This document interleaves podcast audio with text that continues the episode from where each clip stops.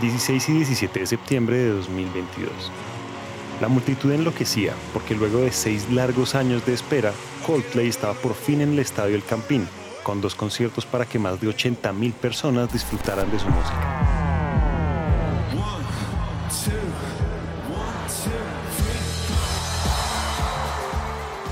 Puede que para muchos les estemos hablando de un concierto más o un concierto cualquiera, puede que incluso a muchos de ustedes se les haga raro que estemos hablando de un concierto en nuestro primer episodio de esta cuarta temporada de What What. Pero todo tiene una razón, y es que estos conciertos en Colombia hicieron parte de la gira Music of Spheres, la gira sostenible de Coldplay con la que gracias a la implementación de pisos cinéticos, paneles solares y el uso de bicicletas fue posible darle vida a más de 60 shows en 2022 en una de las giras más grandes y conmovedoras del mundo. Dando a entender que las industrias creativas sí pueden hacer parte de la sostenibilidad y por supuesto también de la transición energética. Bienvenidos a un nuevo episodio de What What.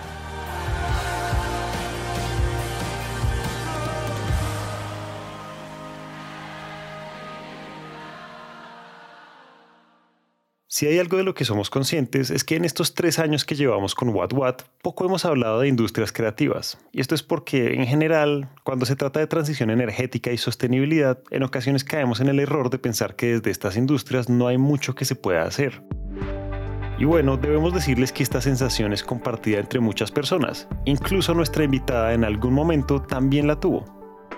Durante mi experiencia, a mí me ha tocado confirmar que muchos de mis colegas y muchos de los esfuerzos de sostenibilidad se enfocan en las industrias técnicas, a la minería, a las petroleras, al campo. Son como industrias que tienen grandes esfuerzos y grandes innovaciones en temas de sostenibilidad.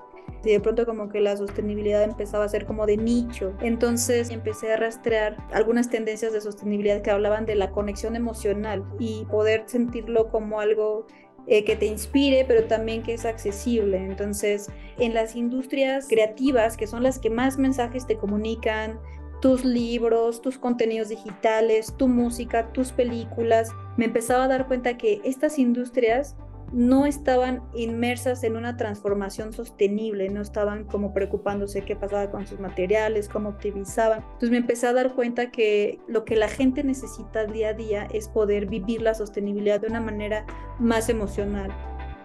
Abigail Rivera, o Avi, es asesora de modelos de sostenibilidad para industrias creativas y ella fue la encargada de lograr que toda la parte sostenible del concierto de Coldplay en Colombia y México fuera una realidad.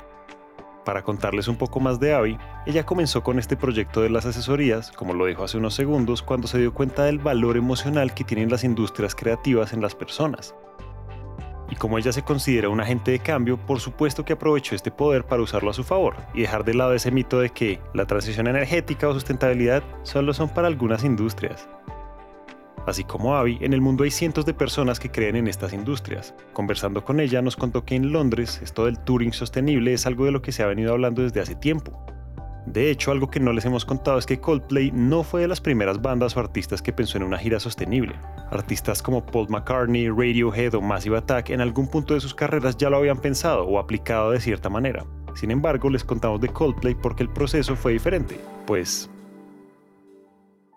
Hace ya unos 12 años, estas organizaciones inglesas empezaron a emitir guías con recomendaciones, ¿no? De trata de no utilizar plásticos, no utilices popotes, separa la basura, pero eran guías muy generales, ¿no? O sea, como un instructivo muy superficial de cómo hacer un evento menos contaminante. Pero, por ejemplo, en el caso de Coldplay fue un paso más allá. O sea, Coldplay eh, se puso totalmente en la playa de la innovación. Y lo que ellos hicieron es empezar a evaluar a todos los agentes de cambio en innovación que estaban en su ecosistema para hacer un evento más sostenible, pero incluyendo tecnología. Lograr esto no es nada fácil, pero principalmente no es algo que un artista pueda hacer solo. Para lograrlo, Coldplay necesitó de un equipo enorme que no solo conociera sobre sostenibilidad, sino que también conociera de proyectos capaces de cumplir con las necesidades del show. Y fue así como contrataron a la organización británica Hope Solutions para que los asesorara en términos de innovación tecnológica y social, logrando que los resultados de la gira fueran los esperados. Lo que hizo Coldplay fue ver, la tecnología limpia existe, hay proyectos innovadores, hay aliados que quieren patrocinarlo y yo lo que necesito es ver de qué manera lo meto a mi gira. Entonces, de esa manera ellos arman un Sustainability Rider. Por si no lo saben, en las industrias creativas un rider es un documento que especifica qué se necesita para un show. La mayoría de veces los riders son sobre el escenario, luces o equipos. Pero continuemos para que Avi les explique este rider de sustentabilidad y por qué es tan especial. Lo que le da mucho valor al esfuerzo de Coldplay es que el Sustainability Rider no era como una recomendación, era un requisito para poder traer a Coldplay a tu país. Entonces, lo que nos mandaron a nosotros es un Sustainability que venía con muchísimas recomendaciones por parte de, la gira y del asesor de sostenibilidad de Coldplay para que su evento tuviera eh, ejes de acción, que es tratar de reducir lo máximo posible el consumo de combustibles fósiles poder eh, reducir el consumo de huella hídrica, manejar y optimizar de la mejor manera los residuos. Entonces, lo que ellos hicieron fue mandarnos todo este Sustainability Rider para que nosotros tuviéramos una guía y poderlo tropicalizar en el caso de México y de Colombia, que fueron los casos en los que me tocaron colaborar. Aquí queremos darle doble clic a esto que dice Avi sobre tropicalizar esta guía de recomendaciones y es que aunque parezca obvio, la forma en que cada país vive su proceso para lograr ser sustentable es diferente, pues debemos ser conscientes que las condiciones no son las mismas para todos. Conversando con Avi, ella nos decía que para el equipo de Coldplay uno de los mayores retos era entender que algunas tecnologías o algunos requerimientos no se podían cumplir al pie de la letra. En el caso de México, todo lo relacionado a energía era un inconveniente, porque en palabras de Avi, por cuestiones de políticas públicas y falta de innovación, era imposible, por ejemplo, conseguir proveedores de biocombustibles. Y ojo con lo que les vamos a decir acá, y es que Avi nunca paró de decirnos que Colombia como país es un ejemplo de sostenibilidad, pero sobre todo es un ejemplo en cuestiones de energía, porque además de innovar, como lo hemos demostrado en estos tres años de What What, para nosotros la transición energética poco a poco se ha convertido en una prioridad, tanto así que hace parte de nuestras políticas públicas, y un ejemplo de ello es el COMPES de Transición Energética, el documento que establece lineamientos, estrategias y acciones que nos permitirán reducir nuestras emisiones de CO2 en un 50% de aquí al 2030 y lograr la carbono neutralidad para 2050. En el caso específico de Colombia, yo ya venía preparada, había estudiado y dije, ¿a poco en verdad en Colombia ya tienen el 10% de biodiesel? Y sí, llegué teníamos ya el proveedor y la verdad yo le pedí toda la documentación para poderlo verificar porque me preocupaba muchísimo que no fuera real y sí, lo pude verificar que era una cuestión de política nacional, que incluso ya habían iniciativas de ley para aumentar ese porcentaje y pues de entrada eh, destacó muchísimo el rendimiento en Colombia en términos de, de combustible fósil porque un 10% garantizado del show de todos los generadores eran biodiesel. Y este es un punto importante porque la industria de eventos, su mayor contaminante es el consumo de diésel. Entonces, empezar a innovar y a mudar hacia biocombustibles es un tema relevante. La razón detrás del por qué el diésel es uno de los mayores contaminantes en la industria de eventos es porque es utilizado de diferentes maneras y en grandes cantidades, como en los medios de transporte para movilizar los equipos o las agrupaciones, o también en ciertas situaciones que requieren de efectos especiales, como esas máquinas que expulsan fuego para darle un poco de dramatismo al show. Sin embargo, uno de los principales equipos que necesita de diésel para funcionar, que es clave para los eventos, es el generador eléctrico. Y esto es porque... Lo más común en un show es que la mayoría del montaje en muchos de los inmuebles son itinerantes. O sea, tú tienes a un evento que es como una hoja en blanco, a un inmueble que es como una hoja en blanco y de pronto vas a montar un show, ¿no? Entonces el show tiene diferentes configuraciones. A veces está acá el escenario, a veces hay una pista en medio, a veces se divide. Y entonces, para poder tener esa flexibilidad de, de escenarios, la energía que tú consumes en, la mayoría de los shows se consume de generadores. Casi no dependes de la infraestructura energética del inmueble. Por lo menos en Latinoamérica, lo más común es que tú configures tu festival o tu show y todas las, las fuentes energéticas sean por un generador. Entonces, por eso el mayor consumo de energía en los eventos vienen de generador que en el caso de México en su mayoría son diésel, es muy atípico encontrar un generador de biodiesel. Cuando tú hablas de, de Colombia, que sabes que casi el 100% de tu show, de tu escenario, de tu iluminación va a alimentarse de generadores. El saber que el 10% garantizado es de un biodiesel, de un combustible menos contaminante, pues ya es un gran avance, ¿no? Un avance que en otros países nos hace falta pues empezar a innovar desde cero. Miren, gracias a estos generadores es que el evento fue todo un éxito, pues con energías limpias se logró suplir la cantidad de energía necesaria para que las luces, láseres y sonido funcionaran perfectamente. Además, que Avi nos contaba que la mezcla que utilizaron, más allá de contar con un 10% de aceite de palma, lo normal en el país, era una mezcla baja en sulfuro que disminuía aún más las emisiones de CO2 y el riesgo para los humanos. Pero esperen porque si bien esto es importante y nuestras políticas y avances como país permitieron que esto se lograra, lo cierto es que esto también se logró gracias a Coldplay y su equipo, pues por parte de ellos también hubo un esfuerzo. Thank you everybody for coming to our show. We charge our show batteries with solar, wind and other green energy. You can power the show by using the power bikes.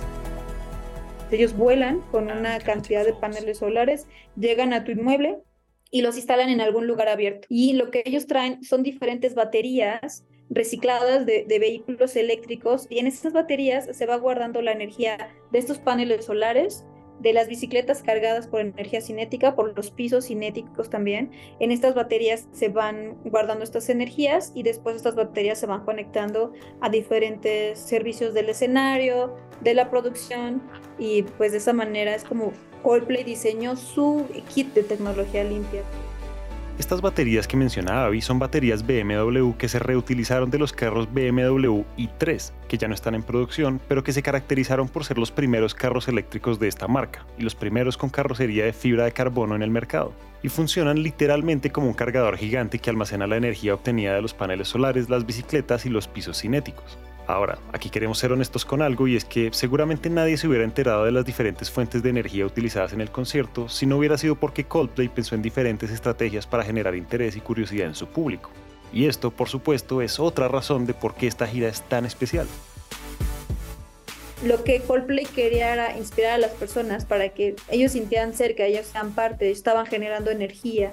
Entonces lo que ellos armaron pues fueron estas dos activaciones, que era tú podías llegar, estabas ahí en, la plaza en el show y te podías subir a las bicicletas y tú pedaleabas el tiempo que tú querías pedalear. Aparte de que tú te podías subir al piso y podías bailar y cada golpeteo que tú dabas a este piso cinético estaba generando energía que se iba almacenando en baterías. Y aquí como dato curioso, la energía que se producía con los pisos o bicicletas no necesariamente era utilizada en el país de origen, sino que viajaba con ellos.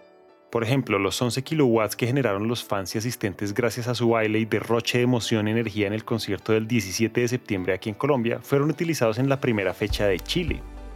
Ahora, para este punto quizá ustedes se preguntarán si estas acciones realmente tuvieron resultado. Al final de la gira, nosotros les entregábamos los datos de cuánto diésel se había consumido, cuánto biodiesel, cuánta energía eléctrica, cuánta, cuántos residuos, de esos residuos cuántos habían reciclado, cuántos habían compostado, cuántos se habían ido de relleno sanitario. Y ellos al final lo que hicieron fue un cálculo de todo el año de la primera gira. Entonces ellos emitieron el resultado de que habían reducido, habían mitigado el 47% de la huella de, de, carbono que habrían generado si no hubieran implementado esta estrategia de sostenibilidad en su tour. Más allá de que la disminución fuera de un 47%, aquí queremos contarles que el esfuerzo por parte de Colombia fue inmenso, y no solo en términos de energía, pues AVI y OCESA lograron generar alianzas entre diferentes proveedores para que este fuera el primer concierto sostenible en el país. En un solo espacio había estrategias de energía limpia con los generadores, pero a la vez había estrategias en cuanto a reciclaje, compostaje e incluso apoyo financiero o donaciones de alimentos para organizaciones que ayudaran a personas en condiciones de desigualdad. Todo esto junto logró poner a Colombia en el mapa de eventos sostenibles, pues por parte de Live Nation, los organizadores de la gira, Colombia recibió una certificación como el país más sostenible durante la gira que se realizó en 2022 demostrando además que las industrias creativas cada vez más están tomando un papel protagónico en la transición energética y la sostenibilidad. Lo que yo vi fue este poder de las industrias creativas, de inspirar a las personas, de poder dar lo mejor de sí, de en verdad preocuparse en dónde tira la basura, ¿no? Que en un evento tú ves que la gente tira los residuos de la manera más rápida para poder llegar a su show. Aquí no, en este show tú veías que la gente se acercaba, se fijaba en la señalética y procuraba colocar el residuo en el mejor lugar posible y que la gente quería conocer eh, la energía cinética. Mucho, la prensa se interesó mucho para poder comunicar y expresar todo lo que había. Y pues bueno, yo creo que tanto en Colombia como en México y el resto del mundo, Coldplay es un parteaguas la gente, después de varias encuestas que hemos hecho en show, te pide así, yo quiero lo que hizo Coldplay. Tal vez no conozcan muy bien los términos de touring sostenible, pero es un nuevo estándar de show. O sea, la gente te pide que en tu festival, en tu evento, hagas lo que hizo Coldplay innovar con tecnología y poderlo pasar a la experiencia, que al final de cuentas un show, pues tienes a un montón de gente feliz, conectada con su música, con sus amigos, y que además tú le des el valor agregado de que estás haciendo algo por el medio ambiente porque te interesa que ellos estén bien, te interesa un mejor futuro para sus hijos, pues eso incrementa el engagement en un evento y la gente pues se siente pues mucho más feliz.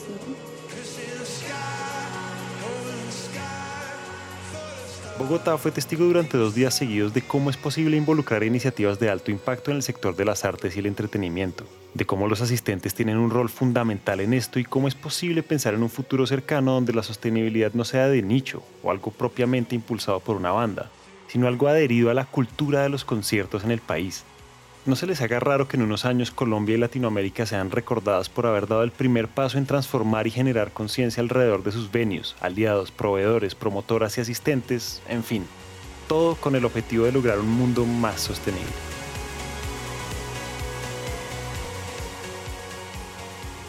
Hasta acá llegamos hoy. Esperamos que este episodio haya prendido el bombillo de las ideas. Y si les gustó lo que oyeron, los invitamos a dejar una reseña de 5 estrellas en Apple Podcast o a seguirnos en Spotify. A Abigail Rivera le damos las gracias por compartir su experiencia y su historia. Si están interesados en conocer más sobre soluciones energéticas, los invitamos a que nos sigan en nuestro LinkedIn, Empresas Gas Comunigas Vida Gas. Ahí van a encontrar artículos, invitaciones a webinars y mucho contenido valioso alrededor de la energía. Este episodio de What What fue dirigido y producido por Valentina Barbosa, editado por Carlos Bernal, diseño sonoro por Santiago Bernal. El trabajo gráfico es realizado por Luisa Ríos y todos los episodios son alojados en Spreaker.com. Esta es una coproducción de Empresas Gasco y Naranja Media. Yo soy Julián, muchas gracias por escuchar y nos vemos en el próximo episodio.